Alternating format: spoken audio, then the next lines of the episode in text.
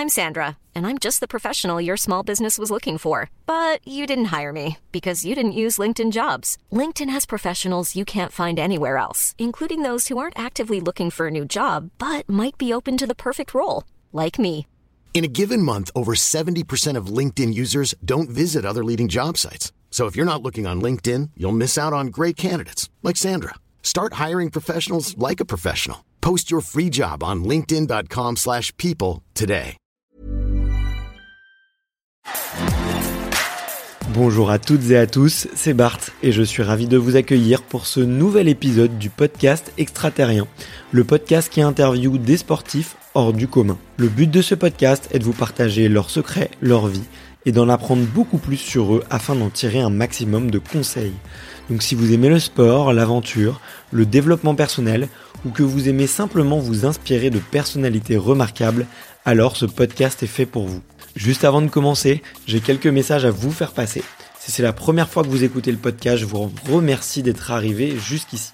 D'ailleurs, je vous recommande l'épisode avec Mathieu Torder qui a traversé l'Antarctique à seulement 27 ans. D'autre part, si vous ne le savez pas, j'ai beaucoup d'ambition avec ce podcast et je souhaite aller chercher des sportifs de plus en plus incroyables. Et j'aimerais vraiment interviewer vos sportifs préférés. Sachez que l'un des meilleurs moyens de les convaincre de participer, c'est notamment de leur montrer que vous êtes nombreux à adorer le podcast sur les réseaux sociaux et sur les notes iTunes. Donc si ce n'est pas encore fait, allez mettre une note sur Apple Podcast ou iTunes, c'est vraiment ce qui m'aide le plus à inciter des sportifs connus à venir témoigner. Si vous écoutez plutôt sur Spotify, vous pouvez très facilement le partager en story sur Instagram, taguez-moi et je vous repartagerai. J'en profite donc pour vous rappeler le nom du compte Instagram, c'est extraterrien.podcast. Suivez-le et vous y retrouverez les coulisses du podcast. C'est aussi un excellent moyen de me faire vos retours et de me suggérer des invités. Enfin, j'ai aussi créé une newsletter que vous pouvez retrouver très facilement dans Google en tapant extraterrien newsletter. C'est le premier lien qui remonte. J'y partage des bons plans santé, matériel, préparation mentale, des livres, des documentaires qui m'ont beaucoup inspiré. Allez, je ne vous embête pas plus et je laisse place à mon invité du jour. Salut la team extraterrien, j'espère que vous êtes en pleine forme aujourd'hui. On se retrouve avec Juliette Villeman, une skieuse de freeride qui a longtemps évolué sur le freeride World Tour. Le freeride World Tour, c'est difficile à prononcer déjà, mais c'est surtout le championnat des freeriders et des freerideuses dans lequel les skieuses, les skieurs sont notés pour faire les descentes les plus raides et les plus risquées. Juliette, elle a même atteint la quatrième place en 2021. Ça sera sa meilleure position puisqu'en 2022, elle ne prend plus de plaisir, elle ressent beaucoup moins l'envie de faire des compétitions, elle ne se sent plus du tout libre dans cette discipline. On a parlé de remise en question, de rebond, de se lancer dans un nouveau projet, puisqu'en effet, elle a su rebondir, et elle s'est lancée dans le projet de créer un film qui sera d'ailleurs un grand succès, puisqu'il a été sélectionné dans les plus grands festivals de films de montagne et de ski, et notamment euh, Montagne en scène, le plus prestigieux dont je suis un grand fan et j'assiste assidûment à toutes les représentations, je l'avoue. C'était une discussion passionnante avec euh, de l'artistique, du sportif, du développement personnel, vraiment plein de sujets. On a balayé, moi je me suis régalé avec Juliette et je vous recommande d'aller voir son film Rise si c'est toujours pas le cas, que vous pouvez retrouver dans les différents festivals de films de montagne. Je vous embête pas plus et je vous souhaite une bonne interview. Ciao eh ben écoute, je suis, je suis ravi d'être là, euh, Juliette. Euh, ça me fait hyper plaisir. Euh, et toi, ça va? Moi aussi, je suis contente d'être là. ça me fait grave plaisir d'être là aussi. à Paris. Ouais. C'est rare, c'est une fois par an. je, je, suis honoré que tu viennes me voir pour ce passage annuel. Merci, merci de m'accueillir dans ton si, bel, si beau local. Ouais, mais écoute, tu, tu seras réinvité à venir dans quelques. Non, c'est trop bien quelques années pour, pour, quand tu seras encore plus encore plus pimpé. Euh, mais ouais, du coup, tu es en pleine euh, en pleine euh, enfin tu débutes la promotion de ton film qui s'appelle Rise. Rise. Qui a à voir comment ou pour tous les auditeurs. Alors là, pour le moment, en ce moment, on est sur une tournée. Donc, le festival s'appelle Montagne en scène. Ouais. En fait, les diffusions du film, elles ont attaqué début octobre au Wi-Fi Festival. Il y a eu la première. Et après, j'ai fait un autre festival qui s'appelle Will of Popo. Après, j'étais sur d'autres festivals, mais j'y enfin, le film était sur d'autres festivals, mais j'y étais pas. Et là, du coup, jusqu'au 18 décembre, c'est Montagne en Seine et il y a euh, en tout euh, plus de 300 dates, dont euh, plus de 150 en France. Ouais. Donc il y a pas Tu mal de pas dates. y aller tout le temps. Non, je les fais pas toutes. je les Ok. fais clairement pas toutes. J'en fais déjà une quinzaine, c'est pas mal.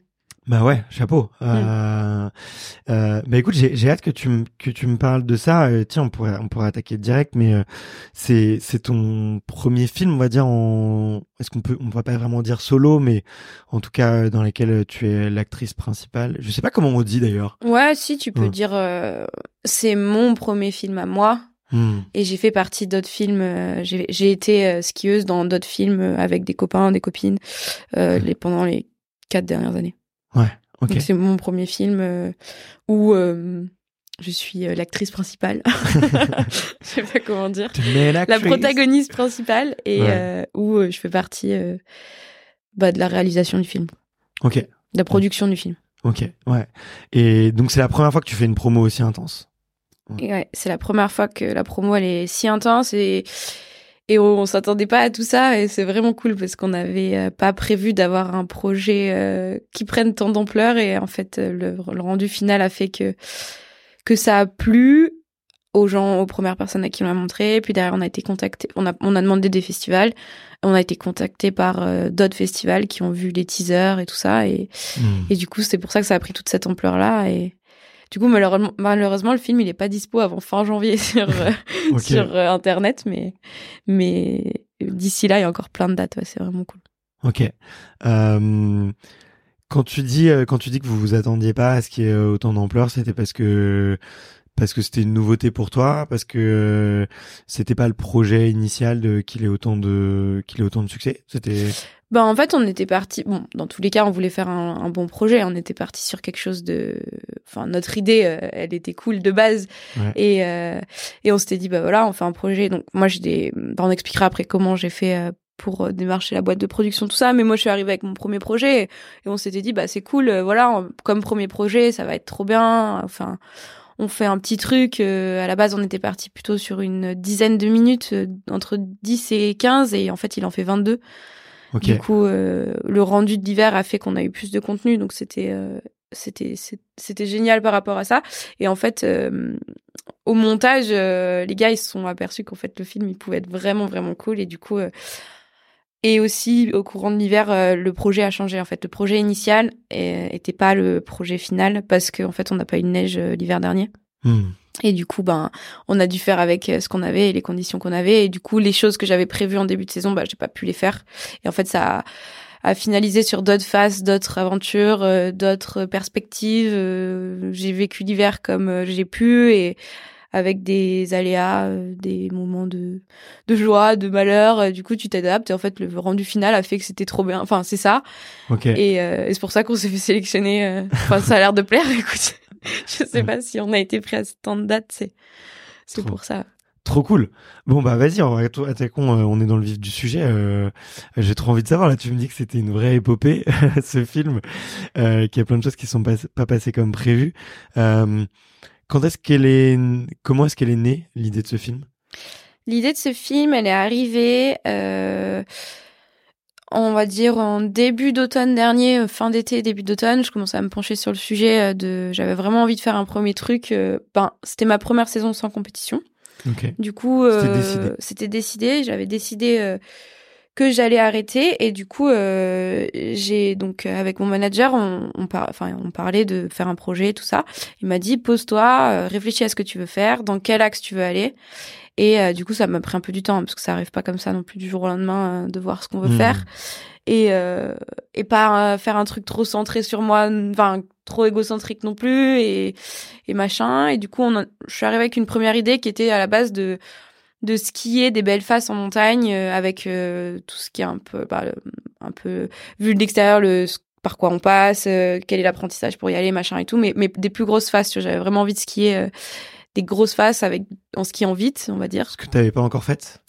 Des phases que j'avais pas encore faites et euh, en fait c'était bien ça me mettait des objectifs aussi tu vois je m'étais dit euh, je crois je m'étais dit sept phases ou six phases dans l'hiver et du coup bah c'était cool aussi hein. dans l'idée euh, premier hiver sans compète au moins tu te mets des objectifs tu sais que toi t'as tu pars pas sur une feuille blanche non plus en début d'hiver t'as quand même des Ouais. étapes dans l'hiver et tu vas pouvoir euh, agrémenter ta ton entraînement plus ou moins entre guillemets euh, par rapport à ça ou tes dates quoi ou tes mois tu sais qu'au mois de juin de, de, janvier tu vas faire ça février tu peux faire ça et tout.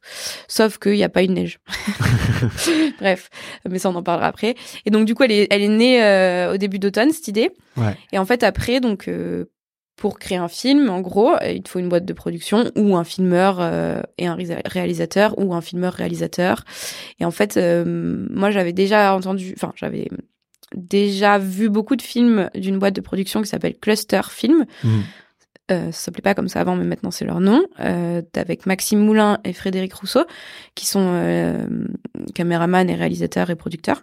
Très connus d'ailleurs dans le monde du ski. Exactement. En fait, ils avaient euh, fait beaucoup de films avec Sam Favre. Enfin, ils ont réalisé les films de Sam Favre, qui est un ami qui habite à Chamonix et qui du coup a fait que j'ai vu tous ces films. Et du coup euh, j'aimais trop le travail qu'ils faisaient et je me suis dit bah en fait j'ai envie de les contacter eux.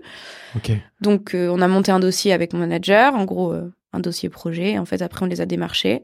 Et en gros j'étais prête à démarcher plusieurs boîtes aussi, j'avais d'autres idées mais c'était eux en premier. Et en fait j'ai direct eu une réponse positive à ma demande. Et, et c'est à partir de là c'est parti. Et du coup eux ils sont arrivés avec un projet de leur côté aussi, enfin un projet, une idée de projet Mhm. Ils ont rebondi un peu sur mon idée.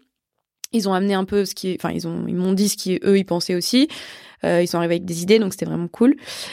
Et euh, donc de là, on a monté un, un vrai dossier de prod, quoi. Euh, et bon, après voilà, tu pars dans la recherche de budget, tout ça, et mhm. et après c'était le temps de skier et il n'y avait pas de neige. Et juste pour bien comprendre la démarche un peu artistique, tu vois, de, de réalisation, toi, tu les contactes, à déjà, euh, je sais pas, euh, quelques pages de d'une trame que t'aimerais bien faire ou d'un objectif de de pente à, à skier et à filmer. Et eux, qu'est-ce qu'ils vont apporter? Ils vont rapporter, je sais pas, le, côté un peu euh, le ton du film, tu vois, un peu la dynamique que tu vas avoir avec la musique ou le grain de l'image. Euh, qu'est-ce qu'est-ce qu'ils vont Comment est-ce qu'ils améliorent en fait ton projet Tu vois? Qu'est-ce que en fait, euh, c'est génial de bosser avec des boîtes de prod comme ça parce que, en fait, dans la boîte de production, ils sont plus que deux. Hein. ils sont, euh, je crois qu'ils sont quatre ou cinq. Et du coup, euh, bon, donc t'as Max et Fred qui sont surtout caméraman, réalisateur, producteur. Et après, t'as Jérôme Lado qui est un, qui en fait écrit des scripts, enfin des, qui écrit, qui écrit des histoires, quoi, qui raconte. Et en fait, du coup, donc ils ont bossé ensemble sur la création du du dossier, en gros. Et ils sont arrivés en fait avec une idée avec une idée derrière, enfin une idée qui était super, euh, un peu pas en gros un script déjà écrit. Alors, enfin pas du tout parce qu'au final il m'a posé des questions et c'est sorti complètement naturellement. J'avais aucune idée de ce qu'ils allaient me poser comme question le jour où on a fait l'interview. Mais du coup c'est, en fait c'est vraiment comme un film au cinéma quoi. T'as un mec qui vient écrire un peu une trame de film et, et en fait Max me connaissait euh, de, de l'extérieur euh, via les réseaux, il m'avait suivi sur mes années sur le World Tour et tout ça. Et du coup, lui, lui aussi avait une idée de qu'est-ce qu'on, de quoi on pouvait parler. Hmm, et du coup, moi, moi, c'était assez dur pour moi de dire ouais, je veux parler de ça, ça, ça. Je veux qu'on mette ça en avant. Enfin, c'est dur à dire euh, personnellement de dire ouais, moi j'aimerais bien qu'on mette ça en avant dans ma vie. Donc ça, j'ai pas fait du tout. Moi, je suis juste arrivée en leur disant bah voilà, j'aimerais bien faire un film avec vous, un film qui claque, qui claque, et euh, en skiant des belles faces, machin, et en et en le but aussi était que quand on est le film devant les yeux, euh, on voit qui est Juliette mais aussi bien techniquement que personnellement, enfin ou mentalement. Bien sûr. Et du coup, c'était vraiment ça l'idée de base, c'était que, en gros, moi j'avais dit à Max, euh, j'ai envie que à travers ce projet, les gens ils me, ils me, ils voient qui je suis. Hmm. Mais euh, moi, je parlais plus techniquement à la base, tu vois. J'avais vraiment plus envie que les gens ils reconnaissent mon ski ou ou qui je suis sur les skis, tu vois. Et en fait, hmm. du coup, avec le fait que Jérôme écrit euh, écrit des questions et ils ont écrit un peu une trame, euh, ou écrire un peu une direction de film, ça a pris le côté un peu intimiste et du coup euh, dans le film tu vois oui le technique mais tu vois aussi beaucoup d'intime et beaucoup ce qui se passe dans mon cerveau. Ouais. Donc c'est assez euh, cool. C'est un parti pris qui est original hein, quand même pour euh, tu vois être allé pas mal de fois à, à Montagne en scène et pour avoir vu quand même pas mal de de, de films. Il y, en a, il y en a quand même beaucoup qui se livrent peu, tu vois. Alors, j'ai toujours pas vu le film, je le vois demain soir. donc, tu m'excuses, là, en plus, je, je, donc je, je, suis hyper impatient. Mais euh, c'est assez novateur, finalement, tu vois, de, de s'ouvrir aussi un petit peu euh, de ce qui est un peu dans le cœur. J'avais vu celui, donc, le film de, de Colline, euh, l'année dernière. Et euh, c'est plus de l'engagement sociétal, tu vois, un expliquer un mouvement, mais on euh, mais ça rentre pas dans la sphère de l'intime et de l'émotionnel, tu vois. Euh, donc c'est encore un parti pris qui est différent. Toi, pourquoi t'as voulu aller sur ce, ce chemin-là? Tu leur as fait confiance ou euh? Je leur ai fait confiance vraiment les yeux fermés, en fait. Hmm. En gros, ils m'ont dit ouais, on vient jeudi prochain chez toi, toute l'après-midi, on fait l'interview. Moi, je disais ok, cool. Genre, j'avais aucune idée de ce qu'ils allaient me poser comme question, quoi. Ok. Et en fait, bah, cet hiver, il, est, il a pas été facile parce que euh, moi, euh, enfin, j'avais perdu des copains, j'ai perdu des copines l'été dernier.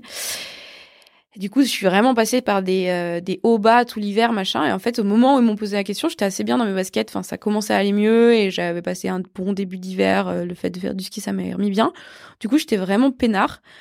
Et en fait, ils m'ont posé des questions intimes, enfin pas intimes, plutôt assez assez assez euh, assez intense en termes de psychologie je pense parce que euh, il me posait des questions sur euh, bah tu vas découvrir mais la peur qu'est-ce qui se passe dans mon cerveau pourquoi je veux faire ça pourquoi je veux faire des films pourquoi machin et du coup en fait j'ai répondu vraiment mais nature peinture j'étais posée sur mon canapé à la maison et mmh.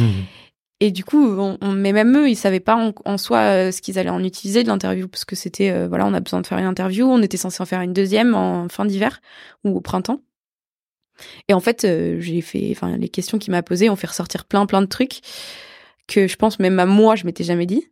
Euh, enfin, je m'étais jamais dit, peut-être euh, verbalement, peut-être que je le, enfin, c'est certain que je le pensais parce que sinon j'aurais jamais dit. Mais et du coup, on est parti très très loin en fait dans cette discussion. Mmh. Et donc cette interview, c'est ça qui euh, tu vas découvrir, c'est l'interview qui fait le film en fait. Tout, au long du film, tu as l'interview qui est un peu cadencée et qui du coup euh, alimente euh, le film et, et qui, qui explique par quoi je suis passée, par quoi je passe dans ma tête en tant que skieuse en fait. Ok. Et, et voilà pourquoi je fais des films, pourquoi je décide de faire ça. Ok. Mais c'est merci déjà parce que ça me rassure parce que je me dis euh, eux, ils sont partis un peu, tu vois, de cette interview et puis ils ont écrit un peu après, tu vois, ce qui s'est passé. Et puis vous avez construit ensemble le, projet. Euh, bon, j'imagine qu'effectivement, si c'était plus dur de faire des belles images, euh, ça, il y avait la contrainte, mais euh, ça me rassure dans le sens où euh, moi, quand je me lance dans un projet, j'ai hyper du, enfin, il y a beaucoup de choses sur lesquelles j'ai du mal à, à, visualiser tant que j'ai pas la matière, tu vois, mm. et tant qu'on n'a pas commencé, tu vois. Et je vais pas me dire, tiens, euh, là, je vais faire une interview hyper émotionnelle avec Juliette, tu vois, alors que je sais pas si t'es dans un mood d'émotion, tu vois. Et du coup, là, c'est rassurant de, de voir que il y a, les choses s'improvisent aussi et viennent euh, telles qu'elles, euh, telles qu'elles sont. C'est marrant d'en parler avec eux parce que enfin là sur les premières projections il y avait souvent Fred avec moi et, Fred euh, la question qu'on lui pose en général c'est euh, et du coup euh, toi en tant que producteur comment t'as vécu ton hiver et, le projet? Est-ce que est-ce que vous aviez prévu et, et est-ce que c'est la version finale? Est-ce que ce sont les mêmes quoi? Et Fred il raconte ouais non pas du tout Alors, on est parti complètement sur autre chose et en fait on a fini sur ça et en vrai c'était c'était génial hein. enfin moi, j'ai passé un hiver pas facile parce que du coup, bah, tout ce que j'avais prévu, ça, ça faisait, ça faisait pas. Les phases que je voulais skier, elles faisaient pas. Il y avait pas de neige, il y avait pas assez de neige. Du coup, on s'est retrouvé à faire des trucs euh, que que je pensais pas faire euh, tout de suite, mais du coup, on les a fait parce que les conditions étaient bonnes en haute montagne et du coup, on s'est mis à faire de la haute montagne. Au final, on a fait du freeride, mais en fin de saison parce qu'il a reneigé. Du coup, enfin, genre tout s'est un peu démantelé. Et du coup, euh, c'était un peu au jour le jour quoi. Je disais aux gars ouais vous êtes dispo après-demain pour aller filmer? Ouais ok bon bah on y va. Oh, vous êtes oh, merde je suis un peu là je suis un peu coupé il y a personne qui est dispo. Bon bah je vais contacter un autre caméraman. On a fait bosser d'autres caméramans sur euh, d'autres journées enfin et en fait on a fait tout l'hiver un peu comme ça quand on prévoyait un truc en général ça marchait pas et du coup, on faisait un peu du tac au tac et c'était trop bien. Et euh... enfin, c'était trop bien. C'est cool, c'est bien, c'est bien après, hein, parce que sur le moment, c'est quand même pas, c'est, un peu stressant quand même. Comment tu le vis, toi? Ouais, c'était un peu stressant parce qu'au final, tu mets, euh, tu mets les. Moi, je, j'en dors pas, moi. Et ouais, non, ça va. en vrai, euh... bah, le milieu du ski aussi, c'est ça, c'est que tu hmm. vis avec les conditions. Donc, euh, enfin, on fait un, on fait un sport qui dépend des conditions. Du coup, tu sais t'adapter. Et là, bah là, j'avais pas le choix. Donc, oui, c'est sûr, c'est un peu stressant parce que bah, t'as mis de l'énergie depuis euh, début d'automne, euh, tout l'automne, t'as travaillé sur ce projet. Là, c'est c'est bon, c'est le start, c'est dans les starting blocks et t'es un Hmm. peu en mode bon bah y a un mec qui te tire avec une corde par derrière quoi. Ouais. Et, et des fois ça part, hop, tu reviens en arrière et ça part et tu reviens en arrière et du coup des fois j'avais l'impression qu'on faisait des journées. Je me disais waouh. Ou des fois je faisais des journées pour moi sans qu'on filme parce que enfin parce qu'on s'était pas organisé et en fait la journée était trop bien. Je me disais mais là on aurait trop dû filmer. Et Ouais. bon, j'étais bon, ok, c'est pas grave. et au final, à la fin, le rendu est cool, donc euh, Ok. donc c'est top. Bah écoute, c'est marrant que tu parles de ça parce que bon là je te fais un petit feedback euh, personnel, mais moi dans mon ancienne carrière, tu vois, j'avais une vie de bureau, start-up, euh, euh, développement de logiciels et de sites internet et et tu vois dans ce monde-là, tout est minuté, tout est carré, tout est prévu. En fait, tu vois, t'as t'as cinq minutes de retard sur un appel visio. C'est mal vu. Enfin, c'est c'est clairement, t'es genre euh, les gens te font dire, tu m'as fait perdre cinq minutes là, gars. Euh, et et du coup, quand je suis arrivé, moi, dans le monde du sport et encore plus dans le monde des tournages, dans le monde de- des interviews et tout, le temps, il est, la, la gestion du temps, elle est, elle est pas du tout pareille. Et, euh, et ça m'a demandé un, un vrai, euh, tu vois, euh, euh, effort sur moi-même. De... Ouais, relâchement. Ouais, un relâchement, de dire, ok, il y a plein de paramètres, euh, c'est ok. euh, et, et au début, ça m'a fait bizarre. Ça m'a fait vraiment bizarre euh, de, de me confronter à des gens qui avaient pas du tout le, le même, euh, la même vision du temps que moi. Cool. Et, et j'avais, euh, j'avais, je suis venu un peu avec ce syndrome-là de genre, ouais, mais les- le, faut que ça reste bon prêt, faut que ça soit carré, faut que ça soit prévu. Tel jour on tourne, on arrive à telle heure, on Mm, repart à mm. telle heure. De telle heure à telle heure, on fait, on, on tourne tel plan. Euh, une heure après, on fait, on fait l'interview audio. Enfin, tu vois, on essayait de rendre le truc carré. Mais en fait, dans la réalité des, des faits, c'est impossible Mais oui. de faire comme ça. Euh, moi, ça m'a beaucoup appris, quoi. Je suis toujours en train d'apprendre. Euh, toujours, euh, moi, je suis toujours un peu l'angoissé qui se détend, quoi. Tu vois. Mais, mais du coup, j'imagine bien, j'imagine bien que c'est, enfin, je, je comprends la complexité et la- l'agilité, la, flexibilité psychologique qu'il faut pour, euh, Ouais, pour, faire ce genre de film. Mm. Ouais. Mais en fait, ça me l'avait déjà fait. euh, Moi, je faisais du ski alpin avant. Ouais. Et du coup, bah, ski alpin, c'est carré. Tout est carré. C'est de la Formule 1 presque. Enfin, pas de la Formule 1, mais nous, on appelle ça de la Formule 1 dans le milieu du ski, parce que c'est très carré. Tu t'entraînes, machin, t'as tes dates, t'as tes compètes, euh, t'as tant de compètes par hiver. ba- Basta, quoi. Enfin, tout est très carré. Ta prep physique, elle est carrée. Ta prep mentale, elle est... si t'en as, elle est carrée. Euh, si t'es en cours à côté, bah, c'est carré. Enfin, tout, faut, faut que tout soit carré. Quand j'ai arrêté l'alpin et que je me suis mis au freeride, j'ai là, là, faut peut-être que je me relaxe un peu quand même. et tu vois, et pourtant, j'ai fait des compètes directes, donc j'étais quand même direct dans un, dans un milieu un peu, pas carré, mais c'était peut-être un peu rectangle, tu vois. c'était, euh, du coup, bah, je me suis un peu détendue. Et là, d'avoir arrêté les compètes, l'hiver dernier, je commençais un peu à stresser euh, parce que j'avais l'impression que j'allais pas être assez efficace que ce que j'aurais aimé l'être parce que, bah, du coup, t'as pas d'échéance. Enfin, t'as, Mm. oui, là, j'avais une échéance qui était le film, certes, mais dans l'hiver, euh, j'avais pas. euh, l'hiver dernier, en plus, je suis restée à la maison, j'ai pas bougé. Enfin, j'ai pas bougé. Je pas, j'ai rayonné en Europe, mais mais pas très loin. Et, euh, et du coup, j'avais pas genre le 12 février, tu pars euh, là, le, le 16 mars, tu pars là, tu vois. Et du coup, j'avais l'impression que mon temps, il, des fois, on est, il y a des journées, euh, il y a des semaines, 4, 5 jours, on faisait pas de ski. J'étais là, non mais c'est pas possible. Genre, je suis skieuse, je suis censée skier. euh, Qu'est-ce que je fais Et en fait, de la fin de l'hiver, euh, du coup, j'ai, je pense qu'on s'est un peu tous relax aussi parce que, ben, s'il y a pas les conditions, il y a pas les conditions. Enfin, à un moment donné, tu t'es pas obligé de te forcer à, à faire un truc qui va au plus, euh, tu vas pas prendre du plaisir, quoi. Ouais. Et ça va pas être efficace et euh, tu vas pas devenir une star parce que t'as skié de la neige pourrie euh, euh, pendant tous les jours, pendant cinq jours, tu vois. Et du coup, je pense, l'hiver dernier, j'ai vraiment aussi appris à prendre les choses comme elles arrivaient, tu vois. Ouais. J'ai plus relax. Si on peut filmer, c'est cool. Dans tous les cas, on va y arriver, mais il faut pas que ce soit stressant, tu vois. Mm. Et euh, au début de l'hiver, c'était vraiment compliqué parce que j'arrivais pas à me dire ça, tu vois. Et en fait, fin d'hiver, avec les gars sur la prod et tout, et au final, j'étais mieux organisée parce que du coup, euh, j'étais plus relax. Enfin, tout allait très bien. Ouais.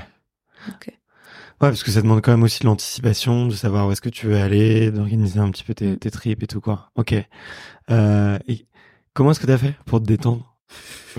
Parle, Tu parles en angoissé, là. Ce serait quoi tes tips? Euh, comment j'ai fait pour me détendre de l'hiver? Je pense que j'ai vécu un peu au jour le jour. Hmm. Tu sais, à me dire, euh, bah, c'est cool, ça c'est à faire. Ça, enfin, aujourd'hui je fais rien, c'est pas grave. Demain je ferai un autre truc. Ah bah demain j'ai fait un truc chambé, c'est trop bien. Je prends, tu vois. Et tu prends, et tu prends. Et en fait, une journée de repos, au final, c'est pas, hum, c'est pas du malheur quoi enfin au contraire après dans le travail c'est un peu différent parce que parce que des fois bah faut euh, enfin toi j'imagine dans ta situation c'est pas c'est pas complètement pareil mais nous euh, vu qu'on vit dans un milieu de extérieur enfin c'est outdoor euh, on n'a pas un meeting tous les matins où s'il y a quelqu'un qui arrive en retard c'est pas grave tu vois du coup ouais je pense c'est vivre un peu au jour le jour accepter que des fois ça se passe pas tout comme comme t'avais prévu et et que c'est pas grave des fois si tu te mets des échecs et des fois tu auras des journées qui seront trop bien des mmh. fois, euh, que ce soit au boulot ou au ski ou ça, dans ta cuisine, euh, peut-être qu'il y a des journées qui vont t'émerveiller et d'autres euh, qui vont te t'embêter. Ouais. Et je pense qu'il faut avancer comme ça, tu vois. Tout en gardant des objectifs dans la tête, parce que je pense que si t'as pas trop d'objectifs, euh... quand t'as pas d'objectifs, c'est quand même difficile d'être bien dans son cerveau, tu vois, ou enfin d'objectifs ou de ou de but où aller, tu vois. Ouais. Enfin moi, je sais que je marche comme ça. Si je pourrais pas dans ma vie de tous les jours et me dire bon bah là je me laisse aller on verra bien ce qui arrive tu vois certes il y a des moments où on essaye de surfer la vague et voir comment elle arrive mais mais que tu gardes quand même toujours euh, deux trois euh, deux trois trucs dans la mirette quoi ouais ouais et hum, je me rends compte tu vois à quel point euh, c'est pas évident quand même de passer d'une vie d'athlète tu vois rythmée par les compètes ou grosso modo alors je sais pas exactement pour toi mais t'es on va dire ton année elle est financée par des sponsors et tu, tu vois à peu près que c'est carré enfin financièrement tu arrives à faire le plan tu vois euh, que, comment il est fait et puis les, toute l'année elle est rythmée par les entraînements et les compétitions donc tu as une espèce de sécurité où tu te poses pas trop de questions et tu suis le rythme qu'on t'a proposé et puis euh, et puis euh, financièrement normalement ça, ça, ça suit avec où tu passes quasiment bah enfin l'année suivante ok, bah c'est toi, euh, tu fais partie d'une équipe de réal de film, euh, donc t'engages ton temps. Euh, tu fais s'engager d'autres personnes aussi sur sur le sur leur temps et, du coup c'est de l'argent enfin tout ça mmh. avec pas forcément tu vois des des sponsors qui vont te répondre oui tout de suite. Euh, alors moi j'imagine tu vois que que avec ta notoriété c'est c'est c'est plus facile en tout cas de de discuter, mais euh, et tu vois où tu pars de la feuille blanche et t'as rien du tout euh, tu vois c'est le contraste entre euh, l'année toute tracée et et là ok non c'est à moi de construire tout et et, et je dois tout ouais je dois tout euh, façonner. J'imagine que c'est pas la transition elle doit être compliquée quoi. Ouais ouais pas évident c'est c'est pas évident exactement. Mais j'ai vraiment vécu un moment pas pas un, allez, je vais pas dire pas évident, mais un moment un peu compliqué dans mon cerveau, euh, la transition un peu été automne dernier. Hmm. C'est que ouais, quand j'étais en train de réfléchir au projet, je me disais, euh, enfin, je repensais aux hivers d'avant. C'est mon choix, hein, c'est mon choix d'avoir arrêté la compète en plus, donc euh, c'était quand même bien réfléchi et, et je savais que j'avais autre chose, je pouvais faire autre chose à côté parce que j'ai des sponsors qui me suivent aussi et qui me permettent de, de, de vivre de ma passion et hmm. qui n'étaient pas demandants que de compète. Et ça, je le savais en avance. C'est aussi ça qui a fait que, enfin, ça pas, ça a un peu pesé dans la balance aussi. Ça, ça a complètement pas fait que j'ai fait, j'ai pris mon choix, hein, parce que c'était un choix vraiment réfléchi que j'avais envie d'arrêter la compète, mais, mais j'avais cette chance d'avoir des sponsors qui me suivaient à côté. Et du coup, bah, du coup, ces sponsors, pour qu'ils continuent à te suivre, il faut créer quelque chose. Ouais. Et, euh, et en fait, j'ai vraiment aussi, je pense, compris l'année dernière euh, que j'avais monté ma propre, ma propre entreprise, quoi en hmm. fait, euh, en fait, en tant que skieur, bah, on est euh, une micro-entreprise qui gère son biz et qui t'organise et qui te qui se donne des objectifs et et qui a tant de budget. Euh, moi, j'ai la chance d'avoir un manager, enfin un agent avec qui je bosse depuis six ans, donc c'est lui qui aussi qui m'aide beaucoup pour avancer.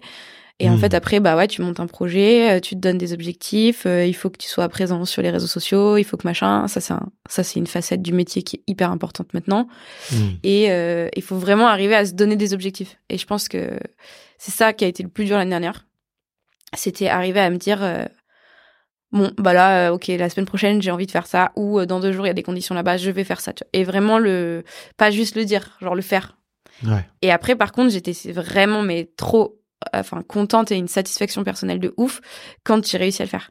quand j'ai organisé des journées de shooting euh, et qu'on est monté skier des faces machin enfin tout était cadré enfin tout était cadré. Non tout était pas cadré on euh, est parti euh, en discussion avec les pisteurs t'organises avec pour la sécurité c'était eux qui m'avaient bien briefé sur comment étaient les conditions. Après t'as les cadreurs. Enfin t'avais Fred en bas au drone il y avait Pierre qui était avec moi pour pour faire pour qu'on soit un binôme pour monter et qu'on soit question sécuritaire aussi et en plus, on a skié. Enfin, quand on est arrivé en haut, c'était juste incroyable. On a skié. Je suis arrivée en bas. J'ai eu de la satisfaction. Je l'avais jamais eu en compète.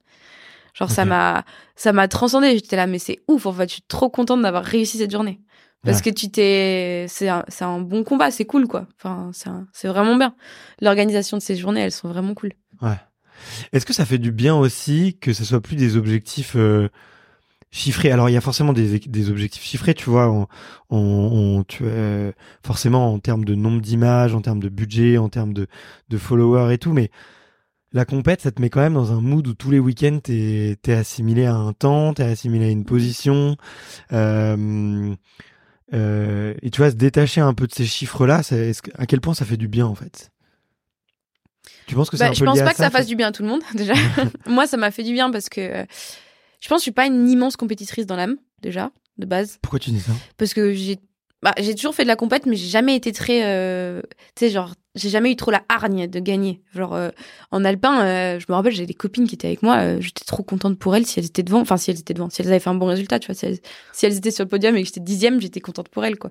Et en freeride, c'était pareil. J'ai, bon, évidemment, j'étais ravie quand j'ai fait des podiums, mais, mais j'étais aussi trop contente pour mes potes, ou mes, mes, enfin, mes potes filles et mes potes mecs, quand ils faisaient des résultats de ouf, quoi. Hmm. Et, et du coup, j'ai jamais eu ce, ce, cette haine de pas avoir fait bien ou euh, des fois j'avais de la haine contre moi-même, c'est de me dire bon, euh, tu fais suer quoi. Genre euh, tu mets tout en place pour faire ça, super quoi. Mais c'était pas par rapport à ma place, tu vois. C'était plus par rapport à moi-même. Bref, et du coup l'année dernière d'avoir plus de tout ça, plus de compètes, plus de personnes qui te jugent sur des compètes de freeride, plus de chrono, plus de bah je pense que ça m'a un peu libérée et en vrai, j'étais complètement épanouie l'hiver dernier, quoi. Hmm. Et en fait, j'ai moins vécu de haut bas euh, l'hiver dernier, on va dire psychologiquement, que quand t'es en compète et que bah tu fais un podium et la compète d'après tu tombes. Ou tu fais un podium et la compète d'après tu te fais mal, tu vois. Et et du coup, c'est hum, l'hiver dernier, euh, c'était mes choix. Bah si ça marchait pas, ça marchait pas, mais j'avais j'étais pas j'avais pas de haine quoi. Et quand ça fonctionnait, c'était en général très très bien. OK, ouais. Euh, c'est hyper intéressant. C'est hyper intéressant. et notamment, tu vois, le, je sais pas pour toi comment est-ce que tu vivais la compète, mais on a toujours tendance, tu vois, à dramatiser les échecs de compétition que tu as fait un week-end et le podium que tu vas faire le week-end d'après. Il va pas du tout rattraper, enfin, mmh. il balaye, mais en termes d'intensité, tu t'en veux toujours plus que tu n'es heureux, tu vois. Hormis à certains moments, tu vois. Mmh, mmh. Euh, je trouve que c'est un, un, truc assez dur dans le sport, quoi. De, de, mm, mm.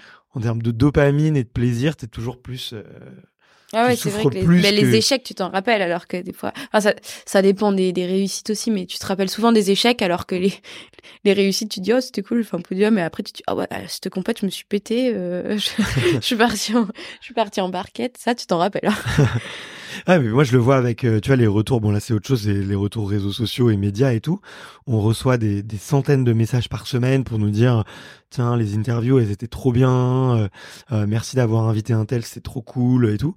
Et le petit message de, de la personne qui a écouté un épisode, qui nous connaît même pas, et qui va nous dire euh, euh, je suis désolé mais à la minute 15 vous avez bégayé et puis vous avez fait une remarque c'était beaucoup trop long euh, la prochaine fois s'il vous plaît est-ce que vous pouvez couper ce passage? Mais moi je le prends mais mille fois plus dur super mal. Mm. alors que c'est quelqu'un qui tu vois qui te connaît à peine et Faut vraiment arriver à aussi à, à, se mettre des œillères dans nos milieux. Je pense que toi c'est pareil en tant que enfin en tant que comment peut, comment tu te présentes d'ailleurs? Journaliste euh, présentateur podcast? Comment tu te présentes? Euh, bah, il y a deux, il y a deux façons de voir. Il y a qu'est-ce que, euh, qu'est-ce que les gens voient. Et Mm. effectivement, les gens vont voir euh, un animateur de d'une émission euh, de d'interview inspirante dans le monde du sport avec des athlètes. Et après, il y a euh, 80, donc ça c'est 10% réellement de ce que je fais. Et après, il y a 90%, c'est monter une boîte, tu vois. Ouais. Donc c'est plutôt être entrepreneur et Voilà. tu vas recruter des gens, faire du commercial, organiser les interviews, gérer les petits pépins, tu vois. Donc en tant qu'entrepreneur, il faut vraiment arriver, ou en tant que sportif, ou en tant que personne dans la vie de tous les jours, je pense qu'il faut vraiment arriver à mettre euh, des œillères sur certains trucs, Hmm. en garder euh, les côtés où ça peut être... euh, Enfin, moi aussi, j'ai eu des remarques hein, dans ma vie, mais pourquoi t'arrêtes la compète, machin, c'est une erreur. te- Ou à une époque, euh, non mais si tu fais ça, tu y arriveras jamais. Si c'est pas constructif, euh, faut que ça passe à, faut que ça rentre par une oreille et que ça ressorte quoi, ou Ouais. que tu le vois et que tu l'effaces de tes yeux. Mais euh, mais toutes les conversations ou tous les messages que tu reçois ou tous les tous les gens qui peuvent qui peuvent te dire quelque chose, mais si c'est pas constructif, faut que tu te mettes des faut mettre des œillères et Ouais. et avancer parce que forcément on plaît pas à tout le monde. Ouais. On peut pas être aimé par le monde entier, c'est pas possible. Ah, c'est clair, c'est clair. Mais tu vois, là, j'ai fait un truc, c'est ma, ma coach euh, business, euh, d'ailleurs, Sandrine, je t'embrasse, si t'écoutes cette interview. Elle m'a fait un super, euh, elle m'a filé un super tips. C'est que j'ai du coup, j'ai fait un album photo sur mon téléphone où tous les moments que je kiffe dans l'année, tu vois, il y a quasiment toutes mes interviews, ou peut-être, euh, euh, tu vois, des, des vacances, euh, ou un, tournage qui s'est trop bien passé. Tous les moments que je kiffe, je les mets dans cet album. Et j'ai tout imprimé et je l'ai mis dans un cadre photo géant chez moi, tu vois. Et, et l'idée, c'est, tu vois, c'est toujours se rappeler des, des énormes kiffs. Et je pense que c'est des énormes kiffs. S'il y a deux ans, on me les avait montrés, j'y aurais même pas cru, tu vois. Et Je Ouais. me serais dit, mais j'aurais pas pensé à avoir, euh, je sais pas, un studio, avoir une équipe, euh, aller faire des tournages sur des bateaux, euh, tu vois, et, et pour jamais les oublier, en fait. Parce que, tu sais, une fois que t'as fait une réussite, t'as fait ta médaille d'or ou, ou t'as fait, tiens, cette super pente, bête de journée de tournage. Bah, en fait, euh, tu sais, elle est dans un coin de ta mémoire. Ouais. Et puis le lendemain, tu te prends une grosse baffe et c'est la baffe qui te. Et tu te dis oh non, je suis trop nul, euh, je vais pas y arriver dans ma vie. Ouais, tu vois. Ouais, je vois bien Et, ce que tu veux dire. pourquoi t'as arrêté euh, la compétition, toi? Euh, alors ma dernière année de compétition, c'était en 2022. Hmm. J'étais plus trop dedans. Euh, C'est-à-dire que en fait, euh, les début d'hiver, en gros, on a eu des compètes, il y avait pas des, condi- des conditions très bien. Et j'arrivais pas à me mettre dedans. J'arrivais pas à retrouver un peu l'envie et, et l'excitation que j'avais eu les dernières, les dernières années Hmm. pour pour partir en compète, pour regarder des faces et me dire ouais je vais faire ça ou euh, avoir envie de faire un podium aussi. C'était un peu euh, lisse, tu vois, un peu platonique. euh, Il y avait pas grand chose qui bougeait quoi dans ma tête. Et donc du coup j'ai fait les premières compètes, j'ai pas fait des super des super résultats. Je suis tombée à une des compètes aussi, je crois. Je me rappelle plus tellement je l'ai passé. Ouais, je suis tombée à... et en fait milieu d'hiver. En gros, je suis partie faire la dernière compète et j'ai été que c'était assez clair dans ma tête en fait. J'étais un, en fait j'étais hors. euh, en gros, nous on a- ils appelaient ça un cut. Euh, Mhm. Donc chaque année t'as un cut qui te permet de te requalifier pour l'année prochaine. Et si t'es pas dans le cut, tu retournes sur les compètes européennes dans le dans le même hiver. Et t'as- tu peux potentiellement, si tu gagnes, ou enfin si tu fais dans les deux premières femmes, tu peux te requalifier. Tu vois. Ok. Mais c'était assez clair dans ma tête que euh, que en fait cette compète au, au Canada qui allait se passer, euh, j'avais pas envie d'y aller. J'y étais et que quoi qu'il se passait, euh, j'allais arrêter quoi. Hmm. En fait, ouais, quand j'ai dès quand j'ai senti que j'avais plus la passion de la compète, c'est pas la passion du ski, hein, plus la passion de la compète, je pense que ça a éteint la flamme directe. Genre il y a pas eu euh, elle a elle a pas continué à brûler longtemps quoi. Ouais. Et du coup, euh, ça a été assez radical hein, comme décision. Je sais pas, enfin pas radical, réfléchi mais radical. Et, euh, et voilà. En fait, euh, j'ai toujours, euh, enfin, j'aime bien dire cette explication pourquoi j'ai arrêté la compète. Euh, dans Freeride, il y a Free, Mhm. et j'avais l'impression que j'étais plus free, que j'étais Mhm. plus libre. Et du coup, euh, au début du freeride, ça fait, donc il y a huit ans quand j'ai attaqué, euh, je pense que le côté free, il était méga important pour moi et j'avais l'impression, je venais du ski alpin, donc euh, tu bascules dans un milieu où euh, Mhm. tout est un peu, euh, c'est un peu la liberté quoi. Tu choisis ta ligne, machin, euh, et, j'aimais bien le côté compète parce que ça me cadrait, ça me donnait des objectifs et ça fonctionnait, je faisais des bons résultats. J'ai trop kiffé cette vie qu'on a, euh, donc je me suis complètement euh, mis à 100% dans ma vie. Et au moment où je pense j'ai plus ce côté free, tu vois, le fait d'aller sur des compètes, on t'impose des faces. Enfin, c'est normal, on fait des compétitions, donc euh, les organisateurs ils t'imposent une face, t'es jugé. Euh, en fait, on, en fait, tu t'imposes à toi-même donc de faire des compètes. Et du coup, je me retrouvais à des endroits, euh, genre bah, typiquement la dernière année, on était au Canada, il y avait pas de neige. Et je dis, mais qu'est-ce que je fais là? Enfin, genre, certes, j'ai une compète, tu vois, mais en fait, je pourrais être à la maison, il y a de la neige. Donc, euh, et tu vois, la balance, à partir de ce moment-là, je me suis dit, bon, bah, en fait, je pense que je suis en train de perdre la flamme de la compète et, hmm. et j'ai envie d'être libre de nouveau. Et du coup, ben, en arrêtant, je me suis dit, vas-y, je vais recréer cette liberté et recréer euh, mes choix et mes envies. Et du coup, dans le film, d'ailleurs, c'est quand même beaucoup ça qui ressort, c'est que, c'est que l'hiver dernier, bah voilà, ça a été un, une redécouverte de la liberté, quoi. Ok. Okay. Bah, mais personnel, hein, c'est vraiment pas. Enfin, j'ai vraiment pas. Je veux vraiment pas euh, dénigrer le freeride World Tour. Au contraire, enfin, genre sans eux, j'en serais pas du tout là. Tu vois, euh, mes années sur les compètes, elles m'ont fait grandir euh, techniquement, mentalement, humainement. Grâce à eux, j'ai rencontré des gens incroyables, enfin, qui sont devenus des potes, mais c'est ma famille. Enfin, j'ai voyagé aux quatre coins du monde grâce au freeride World Tour. Enfin, j'ai vraiment aimé et vécu mon expérience à 100%. Et je suis contente d'ailleurs d'avoir arrêté à ce moment-là pour pas avoir euh, eu de dégoût par la suite, euh, mais parce que ma tête était plus à fond dedans, quoi. Ouais, ok. Et je respecte énormément ce que tout ce qu'ils ont fait pour nous et, et la façon dont, c'était organisé et ce que j'ai vécu, c'était juste incroyable. Ouais. Il y a l'air d'avoir quand même une, une bonne ambiance. Euh... C'est incroyable. Ouais. L'ambiance est folle. En fait, euh, les, franchement, en plus, on était beaucoup de potes euh, qu'on se connaissait, tu vois. Donc, au fur et à mesure des années, tu connais quand même beaucoup de monde. Et du coup, t'avais vraiment l'impression que tu partais en colonie de vacances. Euh... Hiring for your small business? If you're not looking for professionals on LinkedIn, you're looking in the wrong place. That's like looking for your car keys in a fish tank. LinkedIn helps you hire professionals you can't find anywhere else, even those who aren't actively searching for a new job but might be open to the perfect role. In a given month, over 70% of LinkedIn users don't even visit other leading job sites. So start looking in the right place. With LinkedIn, you can hire professionals like a professional. Post your free job on linkedin.com slash people today. Avec tes potes, euh, faire des compètes, quoi. C'est vraiment génial. Mais... Il y a combien de Françaises et de Français sur le... Maintenant, il n'y en a plus beaucoup, mais nous, à une période, on était 10 quand même. Sur euh, 50 riders, ça fait quand même beaucoup, quoi. Enfin, Ouais.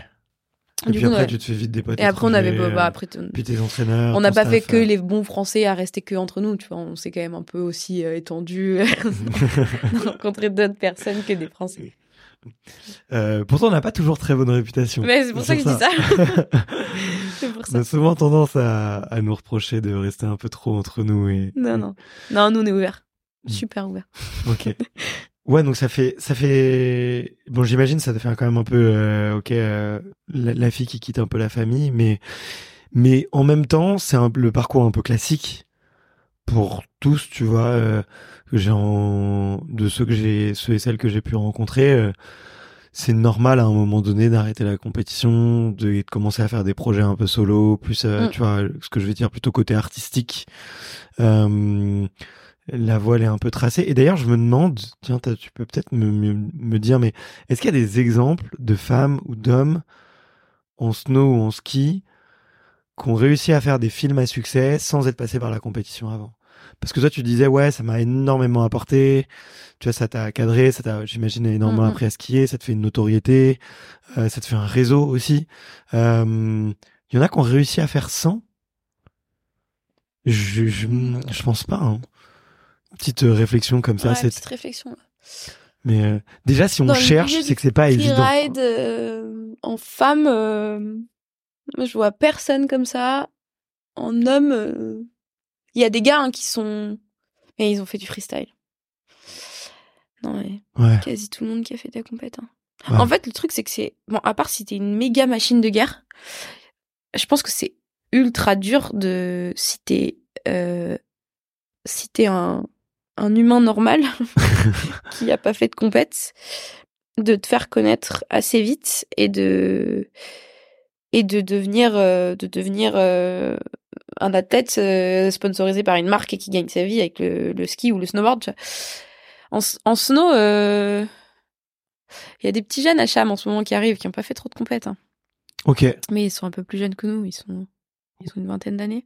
Ouais, c'est une nouvelle génération, peut-être réseaux sociaux ou. Ouais, et puis ils sont super forts et du coup ils se sont fait repérer par euh, par des boîtes de prod, euh, des marques. Euh. Ouais. Mais oui, là, mais mais parce que les réseaux sociaux sont là. Enfin, sans les réseaux sociaux, à part si t'es tous les jours sur les pentes, tu les vois pas ces gens-là. Ouais. Si t'as pas, si t'es pas sur Instagram, Facebook et TikTok et Snapchat, j'ai tous dit, je crois.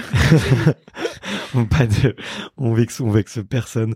Mais, non, mais c'est marrant parce que tu vois, c'était un peu le conseil que qu'avait donné Victor. Je lui avais dit ouais, comment comment faire si tu veux devenir euh, commencer à faire des films? Il me dit ouais, entoure-toi parce que si tu commences à faire avec des potes, avec des gens que tu mm. connais, c'est plus facile. Et c'est vrai que maintenant pour les jeunes qui ont 18 ans. Euh, qui habitent en station, maintenant avec les super téléphones que t'as, tu vois, si tu t'es un peu débrouillard, t'aimes un peu faire du montage et tout, maintenant avec la qualité de matos que t'as, avec la qualité des mm. tutoriels que t'as sur YouTube et tout, tu peux presque, enfin, je suis pas étonné que des, des jeunes, tu vois, commencent à produire des, des, des choses par eux-mêmes, quoi. Et, et sans, sans avoir besoin aussi de très gros moyens. Euh, non, euh, ouais. Après, t'es limité à un moment donné. Si et comme dans tous les sports. Regarde, avant, en fait, euh, si t'étais pas un, un, un, compétiteur ou un athlète qui a fait de la compétition, tu, tu pouvais pas être reconnu, tu vois. Enfin, ouais. euh, si t'avais pas fait de compète avant les réseaux sociaux, tu vois. Ouais. Tu passais jamais au journal euh, parce que euh, t'avais fait un, un backflip au bord de la piste, tu vois, alors que le mec qui avait fait un backflip en compète, bah, il pouvait passer euh, sur le JT ouais. ou sur le ou sur les journaux. C'était possible grâce à la compète, quoi. Mais du coup, oui, on vit dans une nouvelle ère. Hmm. Et je pense que ça va, ça va aussi euh, faire découvrir des nouveaux champions, tu vois, qui, euh, qui peut-être n'ont pas du tout envie de faire de la compète et qui n'en feront jamais, mais qui sont des, qui sont des, des, des surhommes euh, ou des surfemmes ouais. et qui du coup méritent tout, qui méritent le, le, feu des projecteurs, quoi. Ouais. Et c'est cool. Bien sûr, bien sûr. Mais ça me, ce que tu dis, ça me fait penser. J'avais eu une conversation avec euh, Kylian Bron, mm.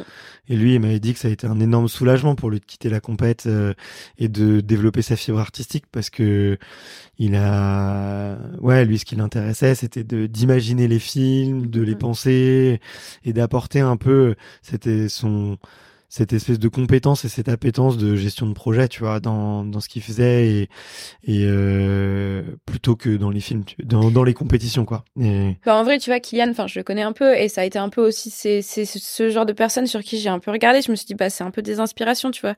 parce qu'en arrêtant la compète, euh, bon, il y en a des gens qui font des films de ski. Il y a quand même pas beaucoup de nanas qui font des films de ski en arrêtant la compète de freeride, tu vois. Mmh. Et du coup, j'étais là. Euh, pour tu sais pour aussi un peu te te rassurer dans ton choix tu sais de dire euh, pas te rassurer mais te t'aider à, à, à, voir dans quelle direction il faut que t'ailles euh, genre Kylian ça a été clair, clairement un mec que enfin j'admire depuis des, des, années et ce qu'il fait c'est trop ouf. Et du coup de voir euh, la réussite qu'il a réussi à enfin qu'il a aujourd'hui c'est trop cool. Et c'est hyper inspirant comme histoire. Ouais clairement. Et, et... c'est trop cool aussi qu'il ait retrouvé cette liberté euh, suite à son arrêt de compète et et enfin, moi, je suis trop ravie de l'avoir trouvé aussi. Hein. Ouais. C'est pas un soulagement parce que je vais pas dire non plus j'ai vécu avec un poids sur la tête pendant pendant huit ans, c'est pas du tout le cas, tu vois. Mais euh, mais je pense j'ai pris la décision au bon moment pour que ça a été cool. Mmh. Je l'ai mmh, pas trop subi ma dernière année et j'ai au bon moment j'ai fait switch euh, on off et euh, j'ai ré réécrit. Enfin, je suis en train, en train d'écrire une nouvelle page. C'est que le début. Je suis encore un bébé dans ce milieu du ski de montagne et de, du film et de tout ça. Et je suis trop contente d'écrire une nouvelle page euh, en étant bien, quoi. Ok.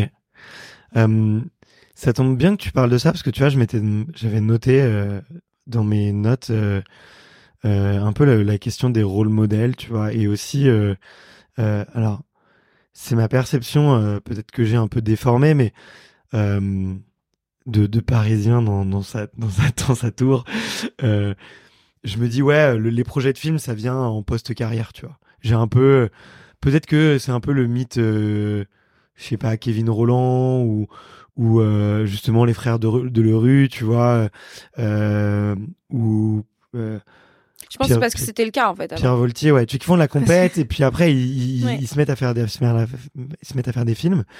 Toi, ce que je trouve hyper euh, admirable et ce qui, enfin j'ai de l'admiration pour toi parce que déjà t'es beaucoup plus jeune que je pense au moment où ils ont commencé à faire des films euh, t'es une femme.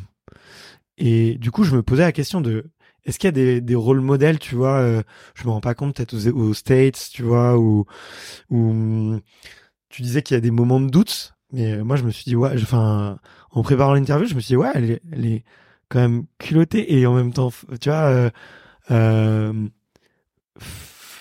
euh, Enfin, je trouve ça trop audacieux. non, mais je me dis en fait, c'est trop cool que tu vois euh, que tu te sois pas mis de barrière mentale, parce que il, il y en a, il y en a encore dans le sport. J'en vois beaucoup, euh, tu vois, au, quotidien. en fait, il y a eu un peu un truc. Euh, il y a deux ans, je suis partie donc mon hiver 2022 quand je faisais encore les compètes. J'ai passé un mois aux US au milieu. et en fait, j'étais entourée de gens qui vivaient du ski et qui faisaient partie de qui et ouais qui faisaient partie du, de, boîte de prod, mais qui faisaient pas de compètes.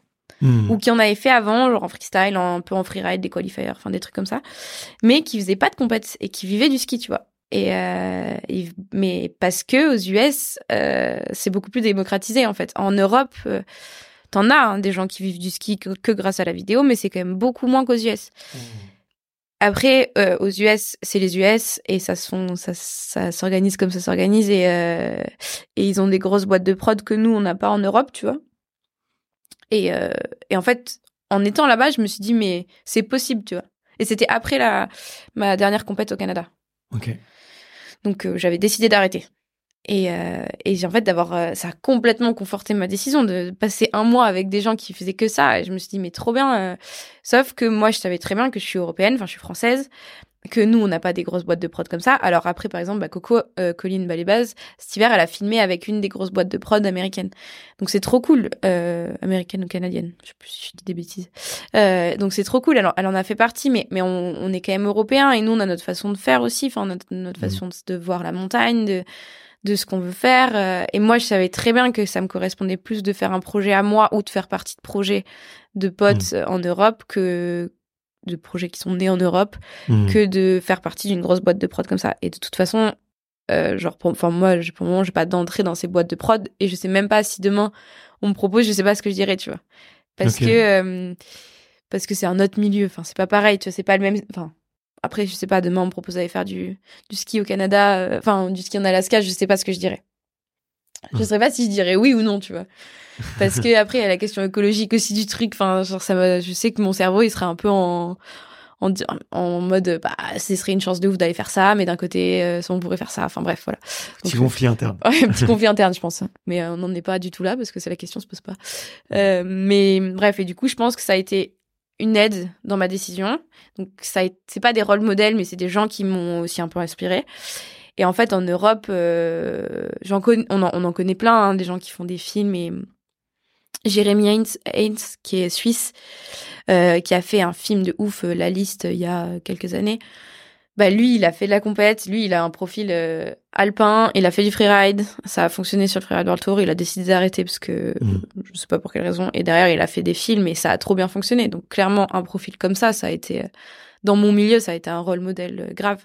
Après, c'est vrai que c'était un peu le un, un peu le, le, doute sur euh, je suis une fille, il va falloir que j'ai les épaules carrées pour euh, pour organiser tout ça quoi et que ça marche, que ça fonctionne bien, qu'on parle à du monde, enfin on parle à du monde, que mon film ou mes films, mes, mes futurs films, j'en sais rien, euh, parle à un certain public. Euh, faut avoir un peu les épaules carrées pour se dire bon, faut que j'encaisse tout ça et c'est à moi d'organiser tout ça et ouais. Mais ça s'est réalisé parce que je suis hyper bien entourée que je suis entourée d'un manager, je suis entourée de plein de potes, euh, de, de, gens qui sont là pour moi et qui m'aident dans mes choix de vie, tu vois, tous les jours, mhm. enfin de vie et de décision, de tout ça, et euh, des boîtes de prod comme les gars avec qui j'ai bossé. Enfin, c'est si ça se passe tout aussi bien, c'est parce qu'il y a un cercle autour de moi qui est hyper solide. Ok. Ouais, ouais, qui favorise et qui est aussi catalyseur, tu vois, d'avoir plus de, de, femmes dans le milieu du freeride et de films aussi, j'imagine. Ouais, clairement, les gars, bah, les gars de la boîte de prod, ils étaient super, euh, enfin super chauds de faire un, un projet euh, sur une femme. Donc c'est trop cool. J'étais trop contente. Ok. Ouais. Il y a combien de femmes qui vivent en France aujourd'hui? Peut-être comme toi mmh, Je sais pas. Peut-être moins de 10, je pense, qui vivent du ski ou du snowboard. Je pense qu'on est moins de 10. Ouais, c'est quand même mmh. exceptionnel. Ouais, je sais pas, je, sais pas si je dis un chiffre. Non, je pense ouais, c'est ça. Après, euh...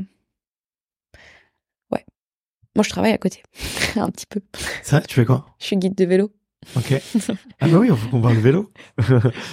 Et euh, ça fait combien de temps que tu, tu fais du vélo? Depuis toujours, j'imagine. Depuis mais... toujours, ouais, depuis toujours. Ta Euh, première compète En 2020. 2020. 2020 Été 2020. Ok. Pourquoi? Parce que mes potes, ils me tannaient euh, pour que faire une... En fait, je roulais... euh, je roule euh, en enduro, donc c'est ça se rapproche de la descente. Pour Mhm. ceux qui connaissent, ils, ils sauront ce que c'est de l'enduro. Euh, depuis une dizaine d'années, enfin même plus quand j'ai attaqué quand j'avais 10 ans, mais vraiment beaucoup depuis 6-7 ans. Et euh, donc je roulais tout le temps avec les, ma bande de potes et, euh, et je me faisais trop plaisir, s'en allait vite, machin, on progresse et tout. Et les gars ils m'ont dit, essaye de faire des compètes, tu verras, je pense que ça va marcher. Et moi j'étais, ah bon, me saoulez pas avec les compètes. J'en fais déjà en ski, donc c'est cool. Et, euh, et en fait, un jour, euh, il y avait une compète, je sais même plus c'était c'était une compète euh, dans la région Rhône-Alpes et euh, j'y suis allée, j'ai gagné et du coup j'ai fait bon c'est cool en fait. Et voilà comment ça, ça ça a fait que j'ai fait des compètes et euh, et en fait derrière j'ai trop kiffé aussi ce c'était le retour au chrono aussi parce qu'en freeride c'est des jugements et en fait j'aimais pas mal les chronos parce qu'au moins enfin c'est je je viens des chronos je viens de l'alpin donc euh, c'était cool aussi d'y re- d'y regoûter un peu et j'en ai fait quelques-unes ça a bien fonctionné et puis en fait après j'ai passé mon diplôme de guide de vélo aussi Ok. donc il y a une année, j'ai fait un peu les deux en parallèle, mais euh, mais du coup, euh, en fait, je prends plus de plaisir à aller rouler pour moi et rouler avec des clients des fois que que de rouler en compète. Ok. Et c'est quoi être guide de vélo? C'est t'emmènes des gens et vous allez vous vadrouiller en montagne et tu choisis une, tu choisis une piste et tu les accompagnes, tu les Mhm. formes. euh, c'est Ouais. quoi, c'est quoi le profil? Est-ce que c'est euh, le Parisien qui, euh, le Parisien qui va à la montagne? Est-ce que c'est euh, le gros passionné qui fait le tour du monde, qui a un énorme niveau et qui, qui veut juste découvrir une trace, tu vois? Est-ce que c'est, je sais pas, c'est, c'est quoi le, le, le profil type? Ben, en fait, je suis monitrice guide, donc ça va aussi bien euh, de l'enfant qui a jamais fait de vélo ou de l'adulte qui a jamais fait de vélo à euh, à un client expert euh, qui veut juste quelqu'un qui lui montre les bonnes traces et où aller quoi. Donc, on fait pas mal aussi de journées, genre, bon, beaucoup en vélo électrique maintenant quand même, mais des journées découvertes, enfin, découvertes, mais du coup, ça va pareil, ça va de, de tous les niveaux, quoi. Des fois, j'ai des familles entières, tu peux te retrouver avec euh, les enfants, les petits-enfants, euh, les parents, les grands-parents, parce que le vélo électrique, ça lisse tout ça, donc c'est cool. Et euh, aussi bien, tu vois, on fait euh, des tours du Mont Blanc avec des Mhm. clients, donc ça, c'est un peu plus extrême. Mais euh, du coup, ça part sur trois, quatre jours. on part, on fait le tour du Mont Blanc, on part les chemins. enfin, en fait, c'est voilà, j'accompagne ou j'apprends ou je, enfin, j'apprends aux gens à faire du vélo. Après, tu les fais progresser techniquement. J'ai aussi bossé un, pendant une petite période. J'ai bossé au club des sports, euh, au club de VTT. Donc, j'étais coach des jeunes. Ok. Donc là, tu coaches. Donc là, c'est techniquement, c'est de la progression, quoi. Et ça te prend combien de temps par an? Combien de jours? Pas beaucoup. Maintenant, je travaille plus beaucoup avec le ski. Ça, j'ai plus, enfin, j'ai plus trop le temps. Je le prends plus trop non plus. Ouais. Euh, mais pas, je sais pas, je serais même pas quantifiée. Je fais pas non plus euh, 15 000 journées, tu vois. Mais, mais l'été dernier, j'ai bossé, euh, j'ai- dû encadrer euh, un mois euh, et demi. Ok. Ok. Mm. Ouais. C'est bien, ça te fait une coupure. Mm. Mais j'en ai besoin, mais c'est cool. J'aime bien aussi avoir. euh, Je pense que le vélo fait que mon a- mon année, elle est, elle est trop cool, quoi. J'aime trop le- la fin de l'hiver. Je suis trop excitée de reprendre le Mhm. vélo. Et là, tu vois, à cette période-là, en novembre, je suis trop excitée de reprendre le ski. Ouais. Ça, c'est vraiment cool. Et je pense que ça fait un bel équilibre dans ma vie. En fait, euh, il y a euh, l'été du Covid, ou l'été d'avant, même le Covid, j'ai fait beaucoup, beaucoup de vélo. Et euh, l'été, l'été 2018 ou 2019, je sais plus, j'étais, partie skier au Chili parce que euh, j'adorais partir, j'aimais beaucoup partir l'été en ski. Et en fait, je le sentais un peu comme une obligation aussi de partir l'été en ski, sinon j'avais l'impression que j'allais pas être assez forte dans ma vie en ski. C'est un peu un, truc dans mon cerveau de me dire si tu vas pas skier l'été, tu vas pas progresser, tu vas pas être assez forte, machin. Et en fait, l'été d'après, j'ai fait que rouler et je me suis dit, mais en fait, je suis trop bien dans ma tête euh, en faisant que du vélo et, et Mhm. d'avoir deux passions. D'avoir deux passions, en tout cas, moi, ça me correspond super bien. Et, et voilà. J'irais, allez, je suis pas 50-50, je suis quand même 60 ski, 40% vélo. Ok. Et t'as remarqué que en coupant, en coupant sur le ski, tu vas, t'allais avoir un meilleur niveau quand tu reviens parce que t'as plus envie et t'es mieux et tu te sens mieux quoi dans tes baskets quoi? Un meilleur niveau, je sais pas, mais du moins une, une excitation qui est plus importante, ouais. Hmm. Après, là, là, du coup, ça fait donc euh, 4 ans, 3 4 ans que je suis pas partie l'été. Et là, cet été, ça m'a titillé un moment. Je me suis dit, ah, putain, j'aurais peut-être skié là. Ça pourrait être cool. Hmm. Mais, euh, mais en tout cas, euh, ouais, je sais que si j'avais pas le vélo dans ma vie, ce serait pas, ce serait pas aussi cool.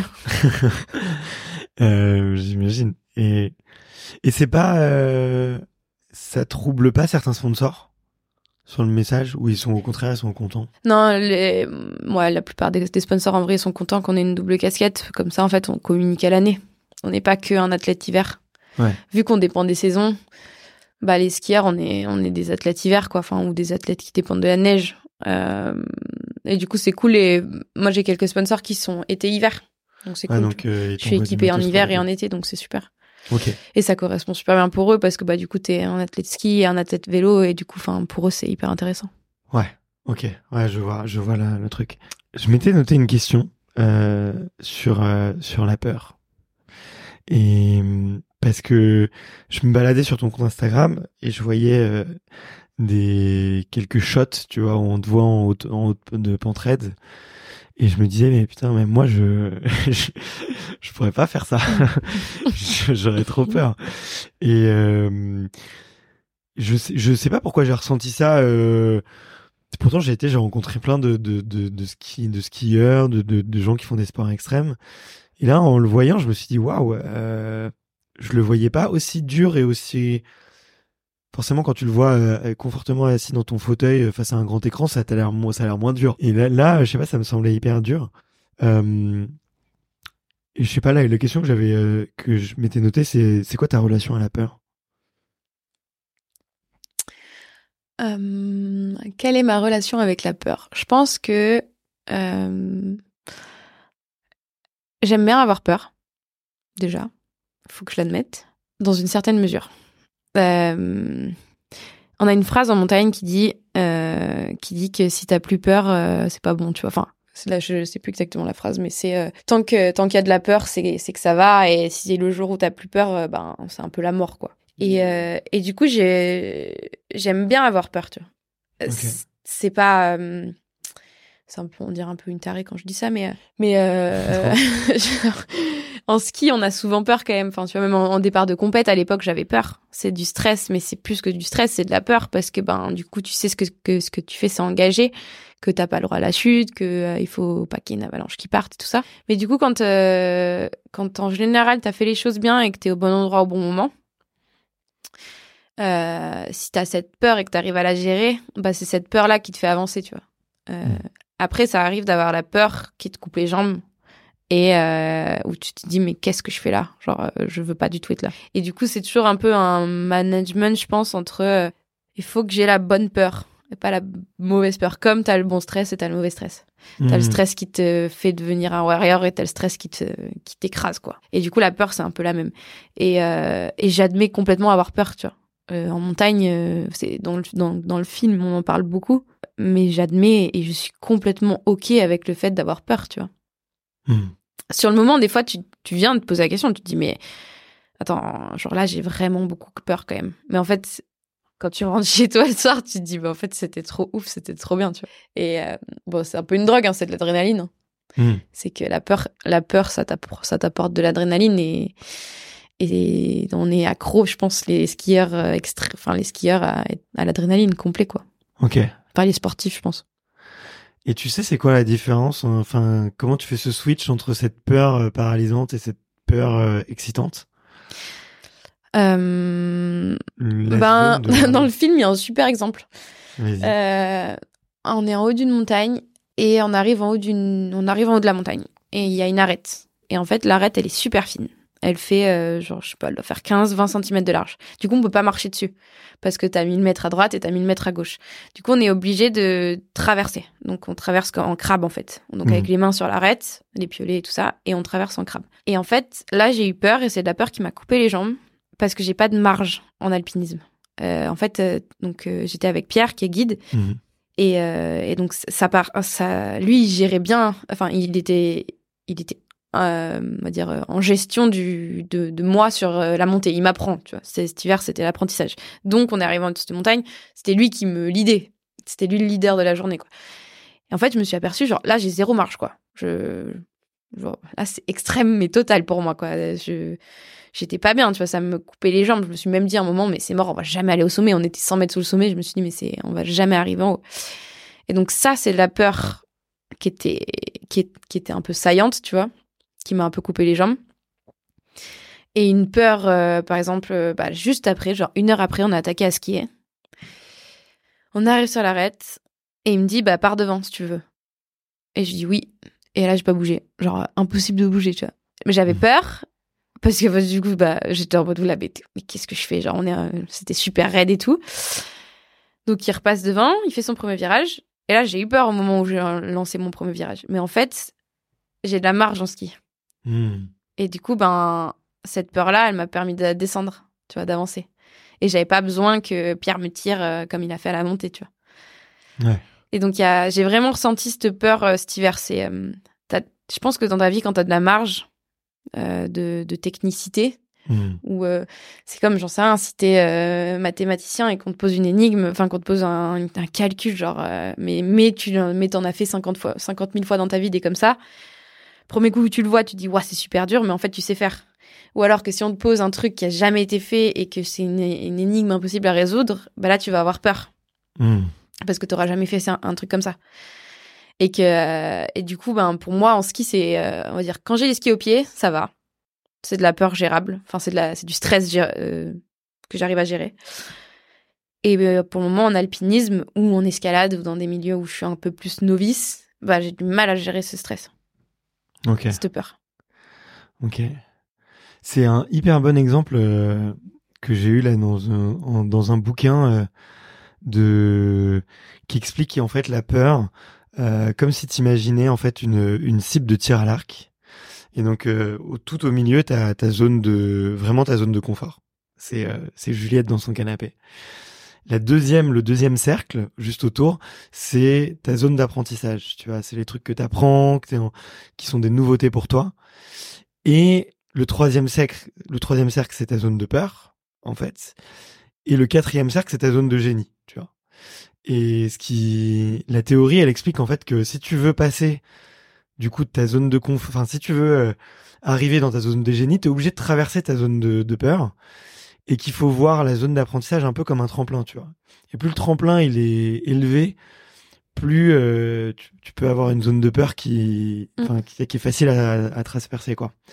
Et là, dans ce que tu dis, c'est exactement ça, en fait. Tu vois, tu t'es dans l'inconnu total, donc euh, t'apprends, t'apprenais, je pense, à 1000 km heure, mais du coup, euh, ouais, ça allait, euh, ça, la, la distance pour parcourir, à parcourir, elle était euh, impressionnante, en fait, pour, euh, Mm, mm. pour arriver dans ta zone de génie. Alors que dans le ski, Elle est plus facile. Le tremplin est est plus- plus gros, quoi. ouais. Ouais. C'est, c'est ouf, c'est une belle, euh, une belle métaphore. Euh, J'ai envie d'être devant, là, de regarder le film. Ouais, tu verras. Euh, On se mettra le stress. Mais euh, je regarderai, je, je me souviendrai de ce moment. Euh, et euh, est-ce que euh, tiens, je t'avais dit que je voulais, je voulais parler un petit peu de, de développement personnel là pour pour terminer l'interview. Euh, et on m'a donné une idée de question euh, récemment là. Euh, c'est qu'est-ce que t'aimes faire les deux premières heures de ta journée?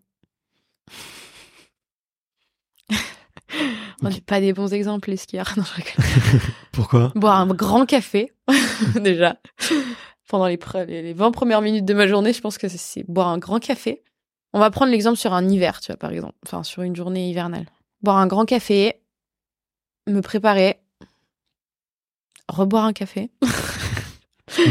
Et non, et l'excitation, peut-être. euh, J'ai pas de routine en fait. Enfin, c'est un peu dur pour à répondre à cette question parce que j'ai pas vraiment de routine. euh. Mais euh, voilà, pour reprendre depuis le début, je pense que ce serait ouais, boire un café, ensuite euh, me préparer, rejoindre l'équipe avec qui tu vas à ta- faire tes journées. Mhm. Tu vois, c'est un moment hyper excitant. Euh, mais ça se passe dans la. En général, euh, tu te lèves à 7h, à 8h15, tu rejoins tes potes et à 9h, t'es sur les pistes, quoi. Et c'est ce moment où tout le monde se rejoint. C'était ce matin, t'as un peu de l'énergie, t'es content, machin, ça va être cool. Et après, c'est euh, la découverte de la journée. Et ça, je kiffe. C'est cool. Et que ce soit en ski ou en vélo. Je pense que c'est un peu pareil. C'est- des fois, tu, tu planifies des trucs. Et en fait, euh, bah, quand t'arrives devant les faits, tu te dis, OK, là, c'est que ça va être comme ça aujourd'hui. Ouais. Mhm. Et c'est un peu, ouais. Mais c'est un peu dur à répondre comme question. Quelqu'un qui a pas de routine. Et, et tu fais quoi pour euh, prendre soin de toi et de ton mental? Je m'entoure des bonnes personnes. Euh, je pense que il y a un truc euh, qui joue énormément dans ma vie pour que je sois bien mentalement, c'est d'avoir un entourage de bonnes personnes. Euh, je sais pas Hmm. si c'est français ce que j'ai dit, mais d'être entouré par des par des vrais amis et d'avoir un, un cercle social stable. Au-delà de mes compétences euh, techniques, sportives, euh, tout ça.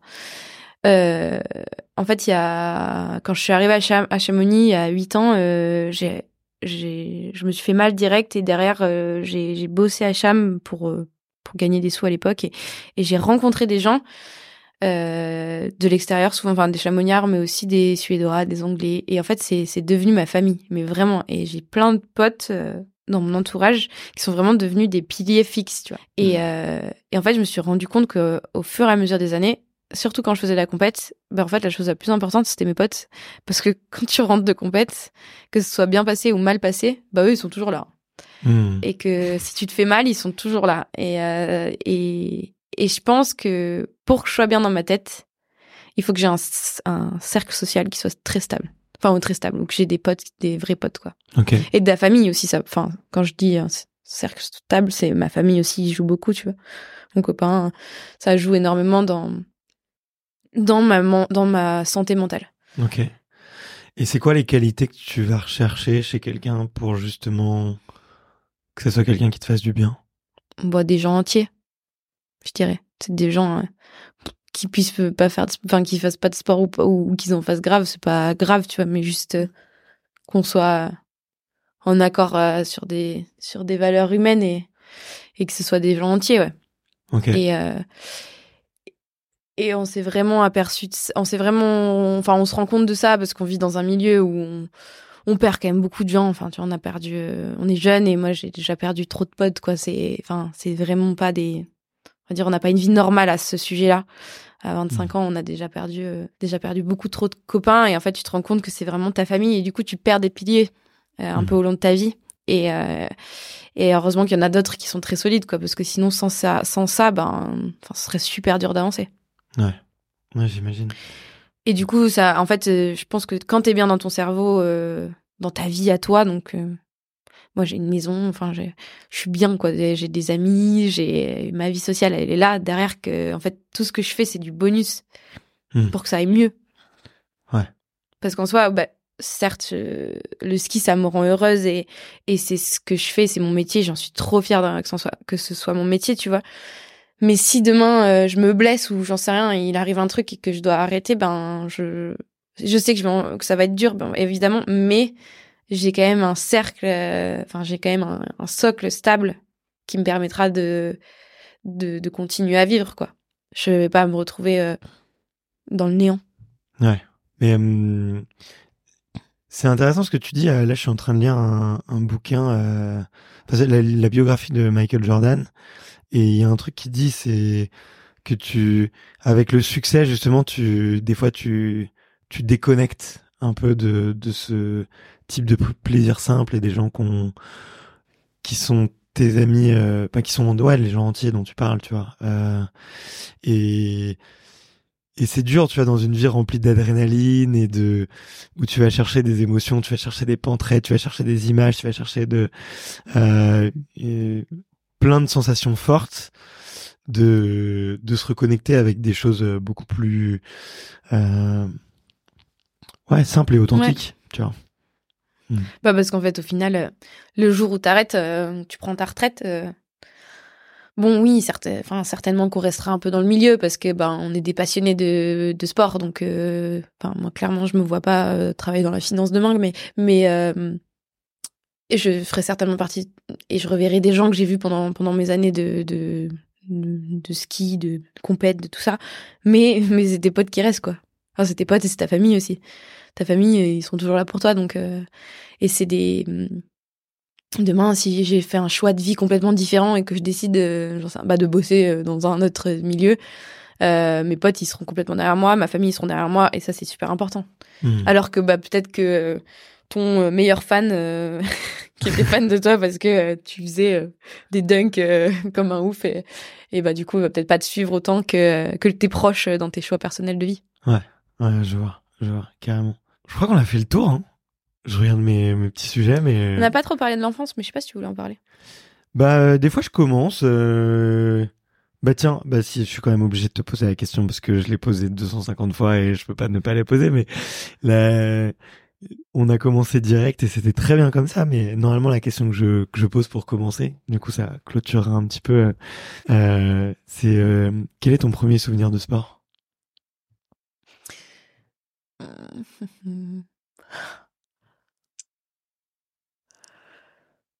Je pense mon premier souvenir de sport, c'est d'être au club de ski avec 15 euh, micro-enfants comme moi.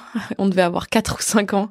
On était au club et euh, notre entraîneur, il nous, avait amené dans la poudreuse. Et à l'époque, on n'avait pas des skis de poudreuse. On avait, enfin même d'ailleurs, aujourd'hui, à 4 ans, t'as pas des skis de poudreuse. Et tout le monde tombait. Et je me rappelle que genre, c'était, on aurait dit un champ de, enfin, un champ de tir. T'avais tous les enfants qui étaient par terre et à 4 ans, 5 ans, t'arrives pas à te relever. Et, euh, et ça gueulait partout. Et je me rappelle, et, l'entraîneur d'ailleurs que j'avais, il est encore entraîneur au club et, et j'ai recroisé il y a quelques hivers avec plein de, mignons derrière lui. et je m'étais trop marrée. Je m'étais dit, bah, ça me rappelle trop euh, quand on était gamin. voilà, je pense en ski être tombé dans la poudreuse. Mais euh, c'est marrant cette métaphore de, de, de de, du chantier avec toutes les cibles par terre, je vois exactement. Euh, euh, et c'est vrai que tu vois la, la première fois quand t'es quand tes parents et même en dehors, tu vois tu vois la les, les, premières séances de ski pour des enfants. Parce que bah là c'était au mois de mars, je, devais partir avec avec mon fils, mais j'étais avec un pote aussi qui avait qui était qui était avec son fils. Et, et lui, il l'a inscrit. C'était la première fois qu'il faisait du ski. Et tu vois, nous, on allait regarder, tu vois. C'est vrai que c'est un peu un carnage. Bah. Au début, c'est compliqué, hein. Bah au début, tu chouines, euh, il fait froid, euh, les enfants, ils terminent, ils disent, j'ai plus envie de recommencer. ouais, moi, je suis monitrice, enfin, j'ai, j'ai, je suis monitrice de ski et j'ai pas mal bossé avec les enfants. avec les enfants, avec tout d'ailleurs, mais, euh, et c'était, des fois, c'est tellement drôle, mais tu te dis, mais c'est pas possible, genre, ils vont être dégoûtés de ce sport. Moi, non, ils reviennent chaque année. ça, c'est, c'est marrant, c'est un truc qu'on mm. inflige, enfin, en vrai, c'est horrible le ski. T'as froid, t'as mal aux pieds. Pour les enfants, ouais. T'es trempé. C'est dur euh, l'apprentissage. Si t'es gamin, tu te fais pipi dessus une fois sur deux, tu vois. Enfin, genre, en soi, le concept est quand même complètement genre euh, ouf. Mais euh, en général, ça fait des passionnés. et t'es bien content d'avoir commencé à skier à 4 ans et pas à 40, je pense. Ouais. Ouais, après, t'as trop peur. Ouais. T'as trop peur euh, de la ah vitesse. bah, c'est trop dur d'apprendre d'apprendre un sport quand t'es plus âgé. Mais mais c'est vrai que d'un point de vue extérieur, c'est un peu violent. Quoi. Ouais. mais même nous, des fois, hein, même moi dans ma discipline, je me dis mais qu'est-ce qu'on fait? Des fois, il fait moins 25, c'était dehors, t'as as le visage, il est gelé, t'as froid aux pieds, t'as mm. mal aux pieds. Il y a rien qui va et pourtant tu kiffes quoi. des fois, franchement, si tu réfléchis à ce que tu fais, tu te dis mais en fait, on est taré quoi. Ouais. Mais euh, je le disais à Victor euh, Davier, tu vois, là il y a, y a, deux jours, hein, c'était moi je suis moins casse-cou, euh, tu vois, et du coup je prends moins de plaisir à, à, à surfer et à skier. Euh, mais aussi je suis beaucoup plus dans ma zone de confort. Enfin, comme euh, comme effectivement j'ai la chance d'avoir, euh, tu vois, un, un, un, un, appartement aux Arcs où je peux aller, tu vois, régulièrement et bah quand il fait moche, tu n'y vas pas. Je j'ai réfléchi à deux fois quoi. Donc ça c'est l'avantage aussi d'avoir arrêté les compètes pour moi s'il fait vraiment dégueu, je vais plus skier. je ne me force pas, tu vois. Il y a personne qui vient toquer chez moi pour me dire il faut que tu ailles skier. Donc ça, c'est vraiment un bonheur aussi. Et t'as plus de coach? J'imagine avant, tu avais des séances avec un entraîneur ou tu faisais Avant, j'avais un prep physique, un prep mental et un coach en ski. Ok. Parce qu'en fait, au début, j'avais personne en freeride. Et euh, j'avais quand même pour objectif de faire des super résultats. Enfin, j'avais envie de faire des bons résultats. Et du coup, j'ai mis me suis fait mal aussi hein, au passage et du coup j'ai un peu c'était un peu paumé dans la tête. Je me suis dit bon il faut ce milieu du freeride était un peu nouveau pour moi donc j'ai pris un coach en ski. Enfin qui, qui a un club de freeride en fait. Ouais. à Cham et du coup on s'entraînait avec lui et lui il m'avait permis aussi de me mettre dans des dans des cases et euh, et de, de de faire les choses bien tu vois. Et après j'avais un prep mental euh, avec qui j'ai pas bossé longtemps mais ça m'a beaucoup aidé c'était cool ça me permettait de faire surtout pas mal de visualisation pour euh, visualiser des lignes, visualiser des des sauts. Euh, je suis assez nulle en freestyle, donc euh, donc du coup ça m'a aidé un peu à imaginer aussi comment tu faisais des rotations et tout ça. Ok. Je, je suis Ah, restée comme ça que t'as Je fait suis la- une- restée pas très forte en freestyle, mais ça fera rire certains, je pense. Et, et donc ouais, là ça m'a pas mal aidé la, la prep mentale pour ça et prep physique. ouais, pendant un moment j'ai eu un, un prep physique. Ça me permettait aussi d'avoir euh, d'avoir euh, sur le papier euh, un truc qui, euh, enfin, parce que moi j'aime bien faire de la prep même moi j'aime bien me faire mes séances mais en fait des fois tu sais pas si c'est enfin j'ai un peu des bases quand même sur le, le corps et, et ce Mhm. qu'il faut travailler mais mais c'est toujours bien aussi d'avoir quelqu'un qui te dit fais ça fais ça fais ça et puis tu fais Ouais. tes tu fais tes 15 20 séances dans la dans l'automne et et c'est cool Ok. voilà mais non Ok. j'ai plus personne maintenant j'ai moi moi-même Free. j'ai moi-même Euh, ok. Et, euh, bah écoute, merci beaucoup Juliette. Euh, merci à toi Je crois qu'on se recroise demain. et et d'ici là, bah, j'ai envie de te dire bonne promo, bon bon ski. Qu'est-ce que je peux te souhaiter d'autre? Qu'il y ait de la neige qui tombe cet hiver Je crois que ça a bien commencé, non? Ouais ça va c'est pas mal je suis pas encore allée skier On m'a dit, on m'a dit euh, année exceptionnelle. Donc euh, J'espère. J'espère que c'est quoi Il faut que les abeilles, elles soient. Faut, faut qu'il n'y ait pas eu trop d'abeilles cet été. On n'en a pas trop vu. ah ouais? Ouais, il y a un truc comme ça avec les abeilles ou les guêpes, je sais plus ce que c'est. Je sais plus ce que c'est. Waouh. On va croiser les doigts. Là, j'ai envie de repartir pour 20 minutes de podcast. C'est quoi cette histoire d'abeille? On m'a pas dit. Bon, merci en tout cas. Mais euh, écoute, c'était c'était génial. Euh, j'ai trop hâte de voir euh, ce film maintenant que je connais un petit peu l'histoire. Et euh, et du coup, bah, je te souhaite plein de bonnes choses pour la suite. Bon, Et, merci. à toi aussi. Et à très vite. Sois rela- relax. Ouais, t'inquiète. merci. Je prends toutes les bonnes énergies. eh bien, euh, merci en tout cas à tous les auditeurs qui, qui nous écoutaient juste que là. Euh, allez suivre Juliette sur euh, les réseaux sociaux. Allez regarder le film Rise, euh, notamment. bah, après janvier, vous pourrez aller le trouver sur YouTube, j'imagine, sur les réseaux sociaux de, de Juliette. Et sinon, avant, faudra aller sur les différents festivals de films de montagne. Euh, je vous mettrai les liens dans la description pour euh, vous que vous sachiez où aller les voir. Merci encore d'être là. On vous embrasse tous et on vous dit euh, à la semaine prochaine. Ciao, ciao. Merci d'avoir écouté cet épisode jusqu'au bout. Si vous êtes encore là, c'est sûrement que l'épisode vous a plu. Donc n'hésitez pas à le faire savoir autour de vous et à vous abonner pour ne louper aucun épisode. J'ai mis tous les liens dans la description, donc n'hésitez pas à y jeter un coup d'œil. Et sinon, moi je vous dis à la semaine prochaine pour une prochaine interview. Ciao